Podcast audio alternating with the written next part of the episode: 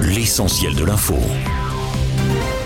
Pas de répit, semble-t-il, sur le front des intempéries. Météo France a donc placé ce matin 15 départements en alerte orange aux orages. La Charente-Maritime, la Charente, les Deux-Sèvres, mais aussi l'Indre, l'Indre-et-Loire, le Cher ou encore la Nièvre, la Côte d'Or, la Marne, l'Aube et Lyon sont concernés. Les orages sont attendus en fin d'après-midi ou en début de soirée. C'est selon, avec parfois de fortes rafales de vent, entre 70 et 90 km/h, voire 100 km/h très localement. Les orages les plus violents concerneront le Poitou-Charentes, le centre, puis la Bourgogne et la Champagne. Hier déjà, de fortes pluies ont provoqué des inondations et de gros dégâts ici ou là. Des toitures ont notamment été arrachées à la suite d'une tornade en Seine-Maritime, tandis que des milliers de foyers ont été privés d'électricité. C'est dans ce contexte que l'Europe se réchauffe deux fois plus vite que la moyenne mondiale depuis les années 80, selon un rapport publié aujourd'hui par l'Organisation météorologique mondiale, tandis que la France a connu la période la plus sèche depuis 1976, entre janvier et septembre 2022. Au total, le vieux continent s'est réchauffé à un rythme de 0,5 degrés par décennie. C'est deux fois plus que la moyenne mondiale, notamment en France, en Italie,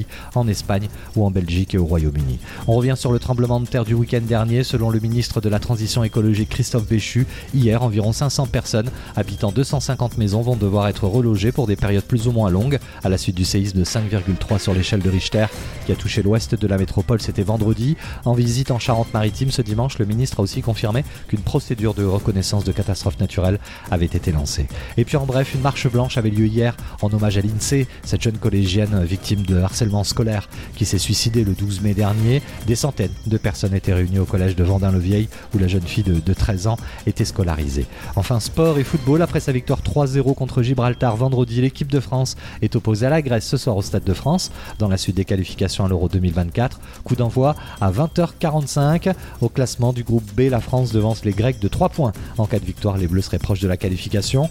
En conférence de presse hier, le sélectionneur Didier Deschamps a affirmé qu'il se méfiait de cette très belle équipe, dit-il.